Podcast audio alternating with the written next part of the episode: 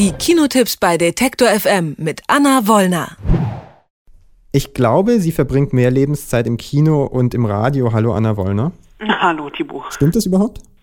Äh, ich ich habe es noch nie durchgerechnet, aber jetzt, wo du es sagst, wäre das mal ein, ein, eine interessante Studie, die ich an dieser Stelle in Auftrag gebe und äh, gebe dir nächste Woche das Ergebnis, was vermutlich ein Ja heißen wird. Okay, ich bin äh, trotzdem gespannt, auch wenn wir das Ergebnis schon kennen. Der erste Film, über den du heute mit uns sprechen möchtest, heißt Kingsman. Es ist der zweite Teil, The Golden Circle. Die Kingsmen, so eine britische Geheimagentenorganisation, die immer super schick angezogen sind. Die Anzüge kriegen keine Knitterfalten, auch wenn sie kämpfen, sich verfolgen und es Explosionen gibt. Und in diesem Film müssen sie sich gegen die amerikanischen Statesmen wehren. Jein, also äh, sie müssen sich nicht gegen sie wehren, sondern mit ihnen zusammenarbeiten. Das ist im Trailer, glaube ich, ein bisschen ähm, ungünstig zusammengeschnitten. Ah, ja, ich habe es tatsächlich missverstanden. Ähm, die müssen einfach, äh, das Problem ist, wenn ich das jetzt erzähle, dann habe ich eigentlich den ganzen Film erzählt, weil das mehr oder weniger die ganze Handlung ist, denn Matthew Vaughn, der den ersten Film schon gemacht hat, den ich äh, wohlgemerkt famos fand, den besten James Bond-Film in diesem Jahr, also der vor zwei Jahren rausgekommen ist, äh, tatsächlich ja besser als Daniel Craig in, äh, im geheimen Auftrag seiner Majestät unterwegs. Und hier The Kingsman Golden Circle hat so ein bisschen das Fortsetzungsproblem, dass man damals relativ überrascht war, wie gut diese Comic-Verfilmung dann doch eingeschlagen ist an der Kinokasse und man sich vor dem Dilemma stand, äh, sah, eine Fortsetzung zu machen. Äh, eine Fortsetzung mit einem ähm, Hauptdarsteller, der mit Mitte 50 das Action-Genre für sich entdeckt hat, nämlich Colin Firth, der im ersten Teil aber gestorben ist. Und der hier jetzt aber wieder, wiedergeholt wird, reanimiert und auf eine, ja, hanebüchene Art und Weise, genauso hanebüchen wie diese ganze Geschichte ist, denn die Kingsmen müssen sich eben mit den Statesmen zusammentun, dem amerikanischen Pendant untergebracht in einer Whisky Distillery in Kentucky. Und die müssen gegen das Drogenkartell The Golden Circle äh, kämpfen und die Welt zu einem sichereren Ort machen. Und dieses Drogenkartell wird von Julian Moore angeführt, die irgendwo im kambodschanischen Dschungel in einem aufgebauten 50er Jahre Dorf zwischen Bowlingbahn und Diner sitzt. Und ja, zwar sichtlich Spaß daran hat, böse zu sein und Elton John entführt hat, aber es ist dann tatsächlich doch nur ein warmer Aufguss beziehungsweise eher ein, ein warmes Wiederholen von ähm, dem Überraschungseffekt, den der erste Film noch hatte. Die Action, die stimmt zwar, es gibt so zwei, drei Herzstücke des Films, am Anfang eine Taxifahrt durch London mit dem mit Taron Edgerton als Eggsy, der sich ja erst der in den Anzug erst noch hineinwachsen musste im ersten Film und ihn hier jetzt voll und ganz ausfüllt. Dann gibt es eine Reminiszenz an Bond und eine Verfolgungsjagd im Schnee und am Ende dann den großen Showdown.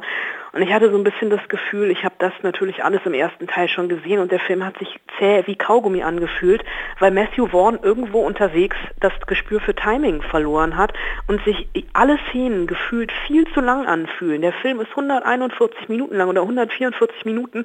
Man kann da ge gefühlt eine Stunde rauskürzen und hat immer noch alles von der Handlung und alle Action-Szenen drin. Und dieses Gespür für kein Timing hat mir den Film so ein bisschen kaputt gemacht, weil auch die Pointen nicht sitzen und ähm, einfach viele Sachen, die wir aus dem ersten Film schon kennen, einfach wiedergeholt werden. Also gerade was die Gadgets angeht, den Regenschirm als schusssicheren Regenschirm oder den Koffer mit der Kanone drin etc. Und es fehlt so ein, im ersten, erste Film hatte ja dieses, äh, diese grandiose Schießerei in der Kirche, die glaube ich auch Filmgeschichte geschrieben hat. Sowas fehlt hier und ich habe echt nicht gedacht, dass ich das jemals sagen müsste. Das Lustigste am ganzen Film ist der Gastauftritt von von Elton John. Ähm, aber an sich kann man bei diesem Film getrost eine halbe Stunde vor Schluss reingehen und hat das Beste immer noch gesehen. Ah, okay, also immerhin äh, sagst du uns noch, wann die Handlung ist, die magere Handlung, nämlich am Schluss.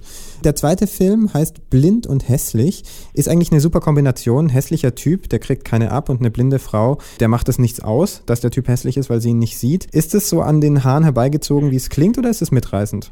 Es ist absolut mitreißend, weil die Ausgangssituation zwar blind und hässlich ist. Ferdi, der seit seiner Geburt darunter leidet, hässlich zu sein oder nicht erwünscht zu sein, denn schon seine Mutter hat ihn nicht in, sondern neben einer Babyklappe ausgesetzt. Und er leidet unter extremen Minderwertigkeitsgefühlen, wünscht sich aber nichts sehnlicher als eine Freundin und die meint er dann gefunden zu haben in Jona. Eine äh, in Anführungsstrichen blinde junge Frau, denn sie gibt sich nur aus, blind zu sein, weil sie so ein bisschen aus ihrem Leben ausbrechen will. Sie ähm, hat Angst vom Abitur Abitur, will das abbrechen, verlässt ihre Familie ihr Zuhause und kommt unter bei ihrer Cousine im Blindenwohnheim. Die Cousine ist tatsächlich blind und um sich hier eine Wohnung zu erschleichen, gibt sie sich eben auch als Blinde aus. Und ähm, natürlich kommt, fliegt das irgendwann raus. Und der Film ist von Tom Lass und ist im Berliner Mumblecore-Stil. Also es gibt kein Drehbuch, es ist unglaublich viel improvisiert. Es gab ein Treatment für den Film, aber eigentlich nur, damit das kleine Fernsehspiel, das ZDF, beruhigt war, irgendwas in den Händen zu haben. Die Schauspieler haben äh, wunderbar viel Raum, um sich auszuprobieren. Es gibt Dialoge in dem Film, die will man sich eigentlich ausdrucken und an die Wand hängen.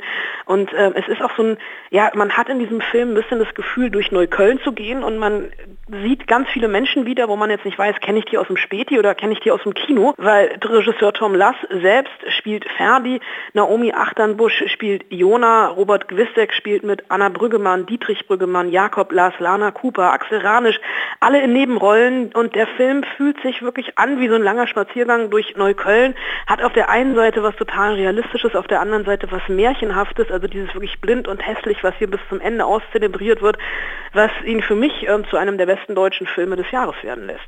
Ich habe absichtlich nicht verraten, dass ähm, sie nicht wirklich blind ist, sondern nur so tut. Hast du jetzt, also du hast das jetzt verraten, ne? Hast du damit nicht den besten Clou des Films kaputt gemacht? Äh, nee, weil das relativ schnell, äh, ich glaube in den ersten Minuten des Films klar ist, dass ah, sie okay. nur vorgibt, äh, blind zu sein. Sie geht sogar auch zum Augenarzt und ähm, inszeniert da so eine, so eine Art ja, Spontanheilung oder fragt, ob es sowas gibt, so eine Art Spontanheilung, einfach weil sie aus dieser verfahrenen Situation, sich als Blinde auszugeben, irgendwie wieder rauskommen muss um ihr Leben ähm, weiter leben zu können auf einem äh, ihr bekannten äh, Terrain. Denn es stellt auch natürlich sie vor Herausforderungen, blind zu sein. Aber es gibt dann einfach auch so wunderbar groteske Momente. Dass, sie sagt, ihr Blindenhund sei kaputt und sie äh, geht dann zu zwei Menschen, die ihr helfen sollen und die sagen halt, wir können irgendwie das Vorderteil austauschen, aber dann passt es farblich nicht mehr. Also auf so einem Niveau oder auf so einer Humorebene bewegt sich der Film und das ist ganz, ganz großartig. Und ich finde allein schon den Titel des Films, Blind und Hässlich, den muss man sich so richtig schön auf der Zunge zergehen lassen. Der dritte Film, der hat einen weniger schönen Titel, finde ich. Schloss aus Glas. Und der ist auch, glaube ich, weniger lustig, sondern eher dramatisch. Eine Familiengeschichte, eher so Außenseiter, die ihr eigenes Ding machen, wo die Kinder auch mal äh, ohne was zu essen ins Bett gehen müssen oder plötzlich nachts in so einen LKW rein müssen und umziehen müssen, plötzlich in ein ganz anderes Haus aber auch eine Familie, wo es einen gewissen Zusammenhalt gibt, wo so eine Kindheit, die irgendwie auch schön ist. Ähm, sie träumen davon, sich ein Schloss zu bauen. Der Vater verspricht es seinen Kindern immer wieder. Mir hat der Trailer Lust gemacht. Äh, vielleicht von den drei Filmen war das der Trailer, der mir am meisten Lust gemacht hat. Zu Recht oder zu Unrecht? Na, die Lust kann ich dir jetzt direkt nehmen. Ähm, Schloss aus Glas ist ein Bestseller, wurde in über 30 Sprachen übersetzt, vier Millionen Mal verkauft und gehört für mich so ein bisschen, das klingt jetzt sehr böse, so in die Kategorie Bahnhofsliteratur. Wenn man irgendwo hinfährt oder hinfliegt und schnell noch ein Buch braucht, könnte man schnell zu Schloss aus Glas greifen. Es kann sein, dass ich dem Buch total Unrecht tue. Ich habe es nicht gelesen, aber schon das Cover sieht für mich so aus. Und der Film fühlt sich auch so ein bisschen an. Natürlich ist es eine hochdramatische Familiengeschichte, es ist auch autobiografisch. Die die Autorin Janet Walls ähm, arbeitet hier ihre ja sehr, sehr schwierige Kindheit auf und das macht sie in Rückblenden. Denn sie ist eigentlich unterwegs im Taxi in New York und sieht an einer äh, Straßenkreuzung ähm, ihre Eltern, Obdachlose, die im Müll wühlen und die sie dann auch, als sie sie erkennen, verfolgen und sie will eigentlich mit dieser ganzen Sache nichts mehr zu tun haben und man erfährt dann so langsam warum, weil sie einfach äh, durch diesen Triggermoment in Gedanken zurückschweift in ihre Kindheit, als sie, du hast es erklärt, mit ihrem Vater, einem notorischen Trinker von Woody Harrelson gespielt und ihrer Künstlermutter und den drei Geschwistern von einem Ort zum anderen zog und immer von was Besserem träumte und der Vater ihnen wirklich das Blaue vom Himmel versprach oder beziehungsweise dieses Schloss aus Glas. Aber immer so unterschwellig und auch, ja gar nicht unterschwellig, also wirklich diese Anzeichen von Verwahrlosung und Missbrauch da sind, eben auf zwei Zeitebenen, in der Vergangenheit und in der Gegenwart.